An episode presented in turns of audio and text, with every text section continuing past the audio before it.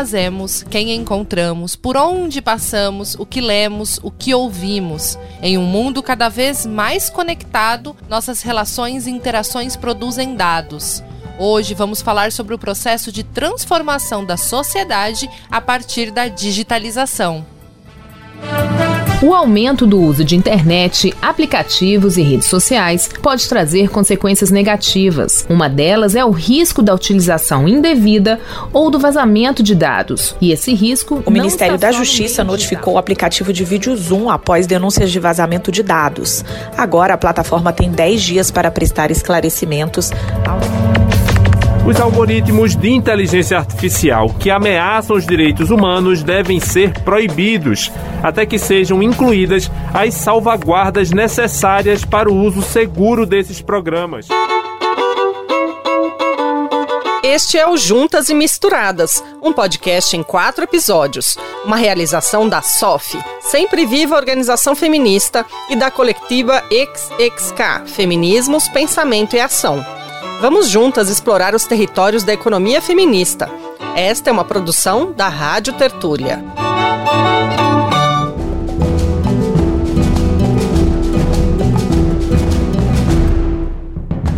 Além de dar nome a este podcast, o Juntas e Misturadas é uma publicação que foi feita combinando dois olhares da economia feminista. De um lado, a SOF, uma organização feminista no Brasil que faz parte da Marcha Mundial das Mulheres. De outro lado, uma organização de mulheres do País Basco, a coletiva XXK. A publicação em texto pode ser encontrada no site da SOF, sof.org.br.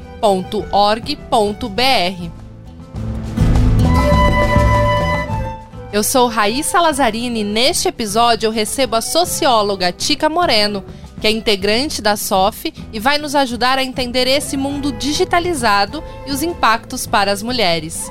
Oi, Tica, seja bem-vinda ao podcast Juntas e Misturadas. Oi, Raíssa. É um prazer estar aqui com vocês. Bom, hoje vamos falar de um tema que assusta um pouco: a digitalização. Até porque a sensação que a gente tem é que não tem muito como escapar dela. Cada clique Cada clique que damos em uma rede social ou em uma página gera dinheiro. Genera dinheiro. A Nicole Yanes é hondurenha e integrante da coletiva Código Sur, cada like que damos, cada comentário que cada like que damos, cada comentário que fazemos nessas redes que não são nossas, que são do grande capital, ou seja, geram recursos para eles que estão baseados na nossa força de trabalho, porque ao final é uma força de trabalho que tem de forma gratuita, porque não estão nos retribuindo por isso. Porque não nos estão retribuindo por isso. Nicole trabalha com ativismo digital a partir de uma perspectiva feminista e territorial. Ao longo deste episódio, vamos saber mais da experiência da coletiva. Tica, quando a gente ouve a Nicole, a gente percebe que o processo de digitalização atravessa a nossa vida em diferentes níveis. A publicação traz, também atrelada a esse processo de digitalização, um outro conceito, a datificação. O que, que ele significa? É, eu acho que para entender a datificação, a gente tem que pensar sobre a própria digitalização. Assim, o que, que é a digitalização, né? A, a, a Nico, como a gente chama a Nico, assim, ela, ela contou um pouco sobre isso da gente estar tá nas redes sociais o tempo inteiro. Isso é uma parte da digitalização, mas isso que a gente está fazendo aqui também hoje, a gente está usando um instrumento digital que é o computador. Então a gente está gravando aqui o áudio e depois vocês vão editar no computador, por exemplo. Isso é uma forma de digitalização. Ou, por exemplo, se você precisar mandar um documento para se inscrever em alguma coisa, tipo, manda seu RG digitalizado. Você vai fazer uma cópia, você vai escanear, você vai digitalizar o seu RG e você vai enviar o seu RG. Não necessariamente quando a gente faz isso, é, tem um processo de datificação por trás. Porque a datificação é o processo que extrai os dados de tudo que a gente faz no ambiente digital. Então, a gente pode fazer coisas no ambiente digital sem que os dados que a gente produz a partir de estar no ambiente digital sejam extraídos, armazenados, processados e aí, bom, a partir disso que as empresas acabam ganhando dinheiro. Então, a datificação é esse processo de extração, armazenamento e processamento dos dados é, para gerar capital, né? Para acumular como capital. Então a gente é, explica um pouco esse assunto da datificação como acumulação de dados como capital. Assim, é, é esse processo. Então, estou falando, tô falando a partir da diferença com a digitalização, justamente para a gente começar essa conversa sabendo que não tem que ser assim. Sabendo que o digital não necessariamente precisa ser datificado, que a gente pode construir alternativa é, sem que o que a gente faz no ambiente digital vire dados para as grandes empresas e vire mais capital. Bom, Tica, então você diz aí, o que dá para entender da sua fala é que a datificação ela se desenvolve como uma ferramenta do próprio capital, né? Ou seja, a coleta dos nossos dados ela é uma forma de acumulação do capital? Explica um pouco como isso funciona na prática. Tá, vou dar um exemplo que é o Facebook. Então, é, o Facebook hoje é uma das principais empresas é, de tecnologia, que agora chama Meta, né? Eles mudaram de nome. Ele é dono do próprio Facebook, a rede social. Ele é dono do Instagram, a outra rede social. E ele é dono do WhatsApp. É, somando quem usa o Facebook, é, dá mais de 2 bilhões de pessoas, quase 3 bilhões de pessoas. E a gente, enfim, está usando face, as, os, as plataformas do Facebook o tempo todo, né? Assim, se a gente. Muitas pessoas que estão ouvindo aqui a gente hoje é, são, são militantes do movimento, a gente está em tantos grupos né, do WhatsApp a gente publica tanta coisa no Facebook. E a gente pensa, mas como é que o Facebook vai ganhar dinheiro com esses nossos dados? Aí a gente descobre, a gente vai descobrindo, que 98% da receita do Facebook vem de propaganda. E aí como é que funciona a propaganda? Ela é cada vez mais direcionada. O, as propagandas que aparecem na minha página do Facebook, elas vão ser diferentes da que você recebe. E elas vão ser diferentes, por exemplo, do que de repente um homem vai receber. As nossas propagandas são direcionadas a mulheres mais ou menos da nossa faixa etária. A gente tem mais ou menos a mesma faixa etária, a gente está em São Paulo. Se a gente tivesse em outro lugar, seria outra propaganda. De de repente uma empresa, não sei, do Rio de Janeiro, se a gente estivesse no Rio de Janeiro. E aí a gente pensa, como é que o Facebook sabe disso? Porque quando a gente acessa o Facebook do nosso celular, ele tem acesso à nossa localização, a tudo, né, do celular, a nossa localização, ele sabe a nossa faixa etária, ele sabe o que, que a gente curte. Então, cada vez mais parece que eles descobriram o que a gente quer e aí eles vão lá e oferecem o anúncio de uma empresa que vende o que a gente quer. E a questão justamente é que eles estão atuando de uma forma assim tão tão um negócio tão bem arquitetado assim para eles ganharem dinheiro que na verdade eles que estão produzindo o que a gente quer, né? Então a gente fica de repente todo mundo querendo a mesma coisa e eles vão lá e oferecem pra gente. Então, o Facebook ganha dinheiro, é porque quando ele assim faz esse processo da datificação, né, que é coletar os nossos dados, processo é, de extrativismo mesmo assim, é, dos nossos dados. Ele armazena nos centros dele, né? Nossos dados passam a ser propriedade do Facebook. Eles processam os nossos dados e aí eles fazem o perfil de cada uma de nós. E aí eles vão vender para uma empresa muito específica que está procurando, no caso, sei lá, uma mulher de 38 anos que mora em São Paulo e que cuida de planta. Aí vem um anúncio de uma planta. E aí se você junta isso com mais de 2 bilhões de pessoas, quase 3 bilhões de pessoas no mundo inteiro, que estão conectadas e que todo dia estão tendo assim o seu espaço vendido para as empresas, você vê esse lucro do Facebook. E o Google faz a mesma coisa. É assim. É, e o negócio é tão assim personalizado e eu só recebo propaganda que tem a ver com o empoderamento das mulheres. Eu aposto que uma prima minha que tem a mesma idade que eu não vai receber as mesmas propagandas que eu, que são baseadas no empoderamento das mulheres. Talvez ela esteja recebendo, vou até perguntar para ela, coisas que têm mais a ver com o perfil de feminilidade, de essa coisa do padrão de beleza, coisas que no feminismo a gente questiona. É, é um negócio assim muito, muito, muito personalizado mesmo, assim. Então acho que é, isso tudo ajuda a gente a, não sei, ficar sempre alerta, assim. É isso, absolutamente tudo eles sabem sobre a gente. Tica, e um outro exemplo que eu vou pedir para você nos dar, assim, é que a publicação fala que a datificação ela também atualiza essas dinâmicas neocolonialistas, imperialistas, né? Como que isso funciona? Assim, a gente falou do Facebook, que é uma empresa atua no mundo inteiro, mas é sediada nos Estados Unidos. Tem uma, tem uma questão assim de partida de que boa parte das empresas que têm o controle, a propriedade dos nossos dados, elas são do norte global. Na verdade, elas são dos Estados Unidos, né? A maioria delas. E Estados Unidos, a gente sabe, é imperialismo puro, às vezes disfarçado é, de progressista, né? Não sei como, mas é, é, o, é o imperialismo é, sempre aí é, se renovando. E, e, e, essa dimensão do neocolonialismo, ou do que as pessoas estão chamando atualmente de colonialismo de dados, é um negócio assim que é bem preocupante mesmo e que, e que interfere ah, em tudo na, da política da nossa vida e tal. Porque a gente, o exemplo anterior do Facebook tem a ver com como eu, Tica, uso o Facebook. Aí a gente pensa, saindo do como cada uma de nós usa, né, essas plataformas, a gente pensa sei lá, em todos os estudantes e professores da USP é, estão hoje ligados ao Google. É tudo é da Google. Isso significa que a Google tem como acessar tudo que a gente faz na USP. Tudo que a gente produz na USP. É, a gente tem, tem, um, tem um dado que eu acho que são tipo 70% das secretarias de ensino estaduais aqui no Brasil que tem algum convênio ou com Google ou com Microsoft. Isso significa que o sistema educacional brasileiro está baseado em empresas dos Estados Unidos. Podemos dar outro exemplo. A gente tem uma empresa pública que é a Serpro. A Serpro ela tem todos os dados nossos, CPF, processo do negócio do imposto de renda, da Receita Federal. E uma das coisas que as empresas Cisco e tal dos Estados Unidos mais querem é privatizar a Serpro. O que, que significa é, privatizar a Serpro e, e botar é, sob controle de uma empresa do norte? Significa que uma empresa privada dos Estados Unidos vai ter acesso a tudo sobre nós.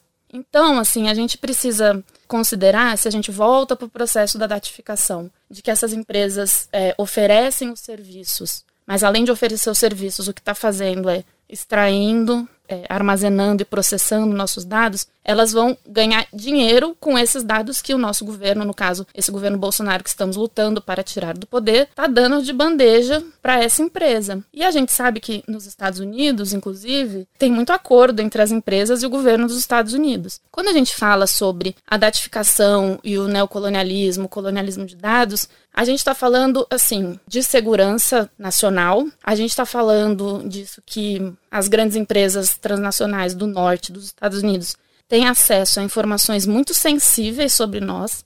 Quando a gente sabe como é que eles ganham dinheiro, a gente vê que eles estão manipulando os dados muito sensíveis sobre nós, inclusive politicamente. E tem uma coisa oculta também de tudo isso, que é o outro extrativismo que acontece que para eles manterem esses centros de dados e fazer tudo isso, é muita energia gasta. É muita mineração. É muita, muito acaparamento de território, né, como a gente fala, para produzir mesmo que seja energia entre aspas, limpa, que na verdade destrói os territórios do sul global, né? Mas para conseguir alimentar essa máquina de extração, armazenamento e processamento de dados. Então é por isso que a gente chama de neocolonialismo. Assim. E agora, Tica, acho que é importante a gente tratar de uma outra dimensão, que é a dimensão do trabalho, né? Principalmente quando nós falamos de todos os trabalhos, inclusive daqueles que são ocultados, invisibilizados pelo sistema, mas que sustentam a vida. Como que você vê o impacto, e agora voltando para o tema da digitalização, nessa dimensão das nossas vidas, né? E principalmente na vida de nós, mulheres? É, para responder isso, eu vou até voltar numa coisa que a Nico falou ela falou sobre isso que a gente está tá nas redes sociais é, trabalhando de graça para as empresas, né? A gente, né, que vem do feminismo, a gente, assim, esse assunto do, do trabalho não pago, do trabalho não remunerado e que nem é considerado trabalho, é uma questão muito central pra gente, né, porque a gente sabe que isso sustenta o capitalismo. Então, a gente fica sempre traçando esses paralelos, né, sobre como que é, a gente alimentando as redes sociais ou os aplicativos, a gente está produzindo dados que vão, que vão virar lucro de algumas empresas sem a gente ter, enfim, nenhuma retribuição monetária é para isso. E na verdade a gente nem quer que é igual o trabalho doméstico não remunerado. A gente não quer simplesmente remunera o trabalho doméstico, não. A gente quer reorganizar o trabalho doméstico. Nesse caso aqui, a gente quer que essas empresas não coletem nossos dados e não ganhem dinheiro, assim, a partir da nossa vida, né? Mas voltando, assim, a gente até traz na, na publicação essa dimensão do, do trabalho oculto, porque é o trabalho não, é, normalmente não remunerado, mas a gente também pensa sobre as outras dimensões é, do trabalho, que na verdade que aumenta a precarização por conta da digitalização A gente aqui no Brasil sabe que tem, é, por exemplo, uma das questões é, super graves, assim, é, são as condições de trabalho dos entregadores de aplicativo, dos motoristas de aplicativo, é, tipo Uber, tipo iFood, e essa é uma, uma questão que está super vigente. É, mas também aqui no Brasil a gente tem visto crescer, não é uma criação de uma coisa nova, mas a gente tem visto crescer também esses aplicativos que é, oferecem serviços domésticos, por exemplo. E aí você pega, assim, a situação do, das, das trabalhadoras domésticas, né, aqui no Brasil. É, são 6 milhões de mulheres, a maioria mulheres negras em condições totalmente precarizadas, sem direito, e de repente os aplicativos oferecem uma faxina por R$19,90. Todo mundo que limpa a casa sabe que isso assim é um nível de exploração que é totalmente inaceitável, mas mesmo isso muitas vezes nem aparece no debate público, né? E a gente fica pensando o que, que isso tem significado para as mulheres que nesse momento de crise a gente tem, a gente viu, por exemplo, durante a pandemia, que o, o, emprego doméstico, né, as trabalhadoras domésticas, fizeram parte da, das ocupações que mais foram demitidas. Então, o que, que significa nesse momento de crise, de aumento de fome, é que de repente um aplicativo ofereça esse serviço, essa faxina, por R$19,90. Então, essa é uma dimensão que eu nunca vi muito em, deba em debate sobre isso em lugares que não são feministas, né? É só a gente que levanta esse assunto. Então, acho que pra gente, quando a gente fala sobre a digitalização, o trabalho e a vida das mulheres, a gente sempre conecta com que já é a desigualdade, a opressão, é, tanto de gênero quanto de raça, é, no trabalho e na vida das mulheres. Que não necessariamente a digitalização cria uma coisa nova. Pelo contrário, ela vai generalizando a precariedade. Então a gente perde a referência de um mundo com igualdade, com direitos do trabalho, com jornadas definidas. Agora a gente não para de trabalhar e, e a digitalização permite isso, aprofunda isso, né? E generaliza a precariedade. Então é por esse caminho que a gente tem discutido isso. E agora vamos seguir decifrando e explorando esse tema da digitalização e convido você a nos acompanhar na leitura de alguns trechos da publicação Juntas e Misturadas.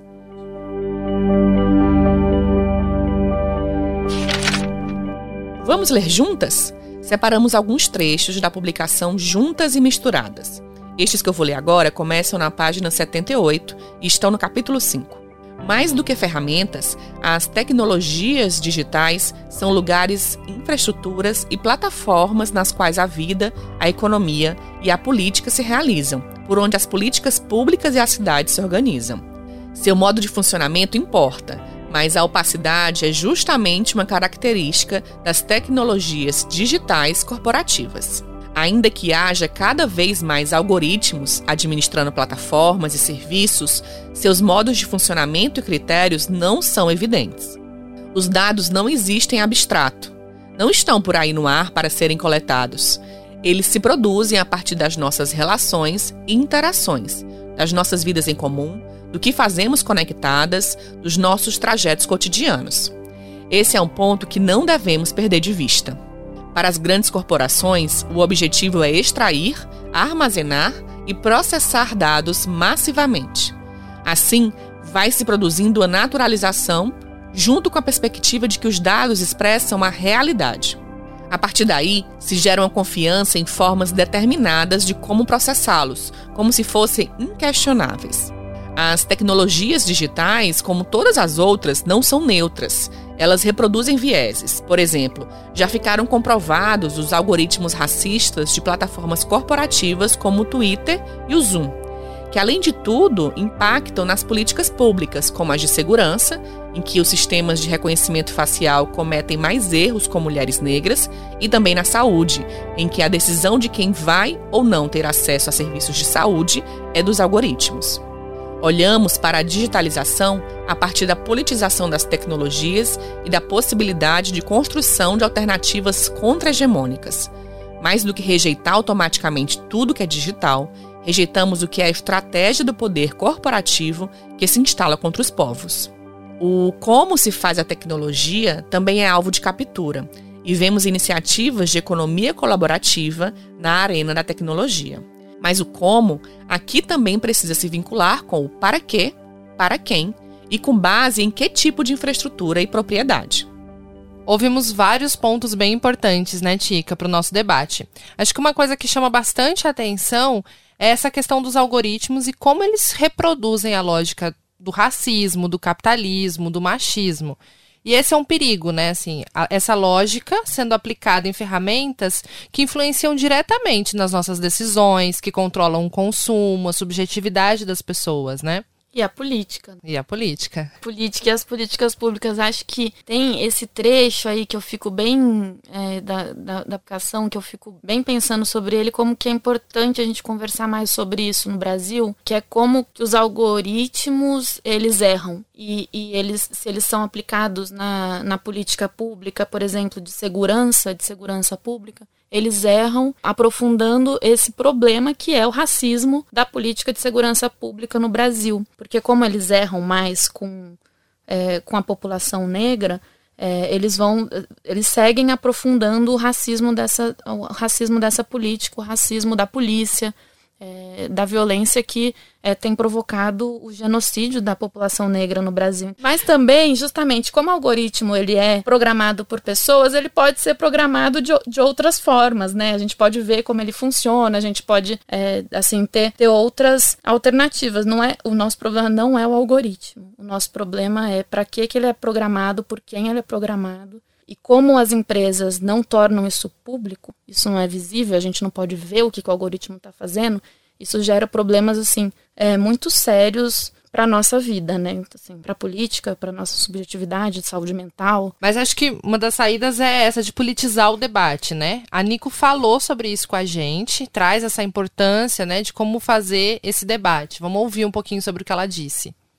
Los algoritmos también en Internet, por ejemplo, están hechos por la mesma concepção de uma sociedade conservadora. Os algoritmos na internet, por exemplo, são feitos pela mesma concepção de uma sociedade conservadora, machista e patriarcal. Então, como funciona isso? Bem, eu falo para a inteligência artificial. Você leu todos esses comentários e a partir desses comentários você deve encontrar a melhor forma de resolver o problema. Mas se a maioria dos comentários que essa máquina vai ler são racistas, xenófobos, discriminatórios, ofensivos, o que aquele computador vai aprender? Quer dizer, o que vai aprender meu algoritmo? Você vai aprender dessa maneira. Então, essa é a inteligência artificial que está sendo aplicada hoje. Esses algoritmos que estão funcionando consomem muita informação informação. E a informação que estão consumindo não é necessariamente uma perspectiva diferente, não são opiniões diferentes não estão respeitando, digamos, a diversidade dos povos e também acredito que isso seja um perigo, porque no final esses computadores continuarão a reproduzir esses esquemas fascistas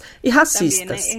Para dizer que a privacidade na internet é um direito, para dizer que os dados das companheiras não podem ser vendidos, não podem ser entregues. Dizer também que, como feministas, nossos corpos e nossas vidas devem ser respeitados, que não deveria haver violência continuar exigindo isso, nosso bem-estar, nossa integridade, nossa voz na internet. Então, isso para mim, digamos, é muito importante.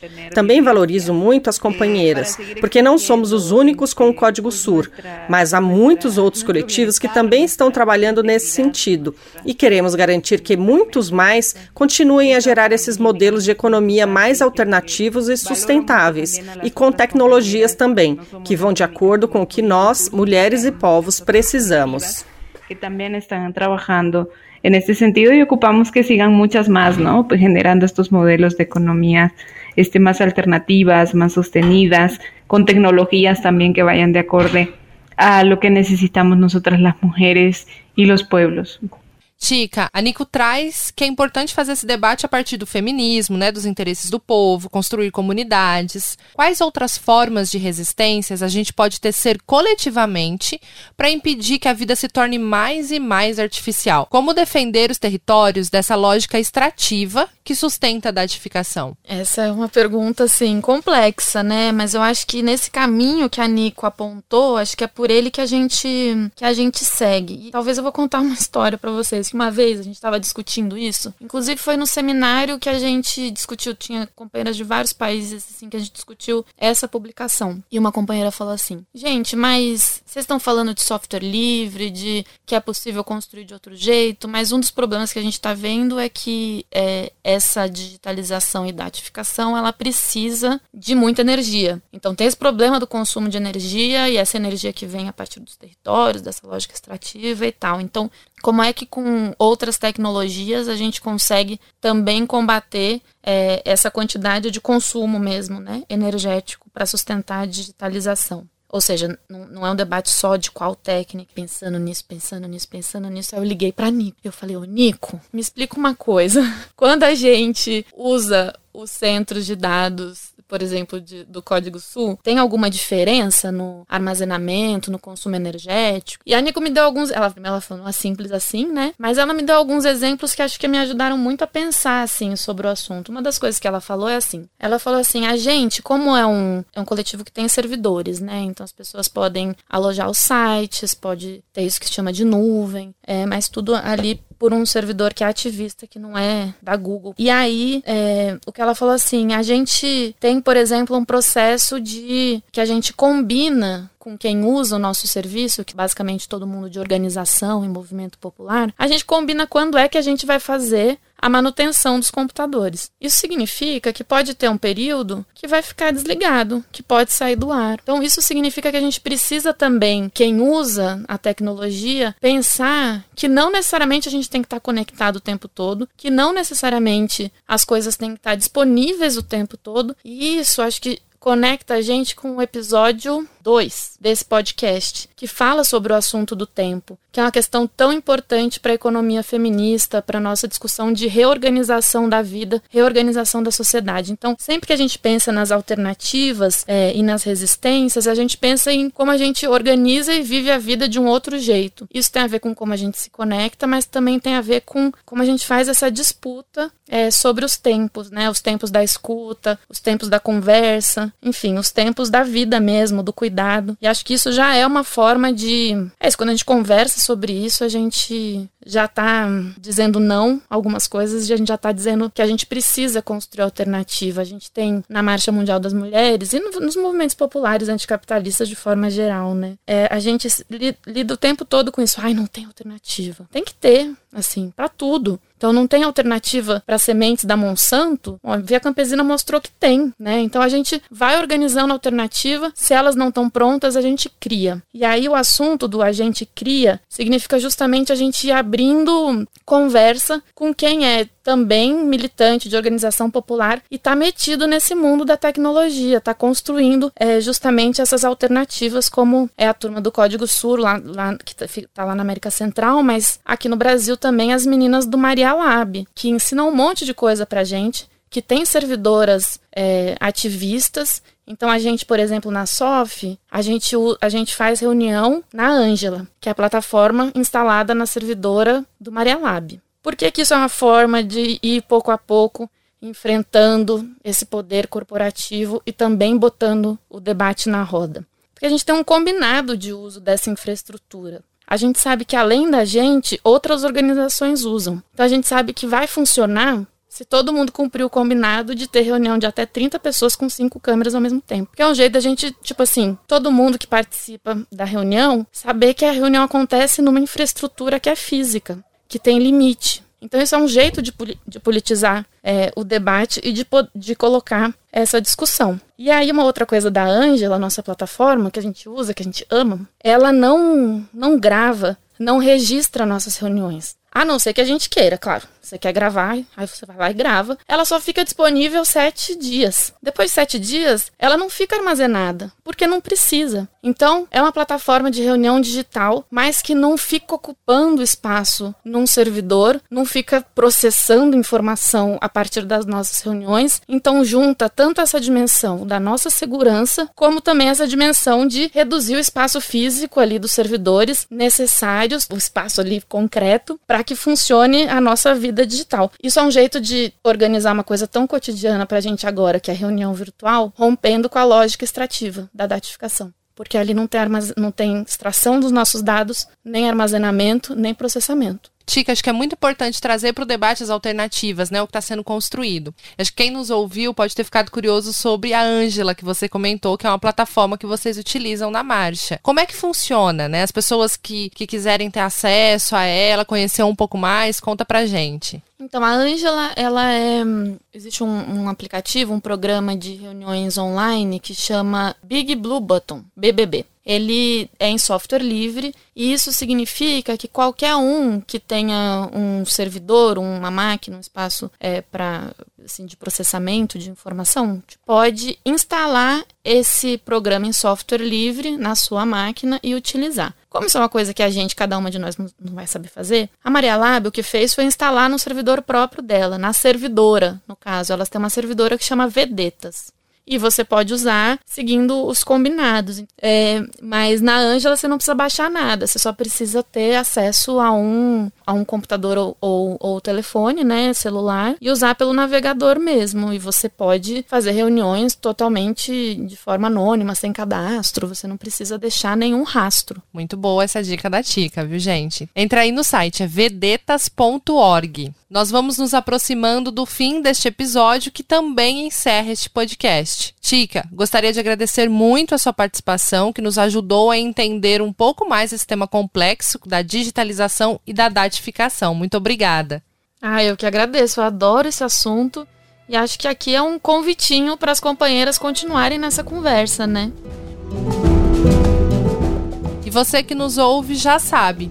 Pode ouvir outros episódios na sua plataforma de streaming de áudio favorita, em português e em espanhol. Compartilha com as suas amigas, companheiras da sua comunidade, da sua organização. Vamos seguir juntas tecendo as redes de sustentabilidade da vida. E não esqueça que você também pode encontrar a publicação em texto no site da SOF. Anota aí: sof.org.br. Até a próxima. Podcast Juntas e Misturadas é uma realização da SOF, Sempre Viva Organização Feminista, e da Organização do País Basco Coletiva XXK, Feminismos, Pensamento e Ação. A produção é da Rádio Tertúlia, com apoio da Fundação Rosa Luxemburgo, Escritório Brasil-Paraguai. Coordenação Camila Maciel, Helena Zelic, Miriam Nobre e Tica Moreno. Produção executiva Raíssa Lazzarini, Beatriz Pasqualino e Raquel Júnia. Sonoplastia Lua Gatinone. Neste episódio você ouviu áudios da Rádio Agência Nacional. Neste episódio você ouviu áudios da Rádio Agência Nacional.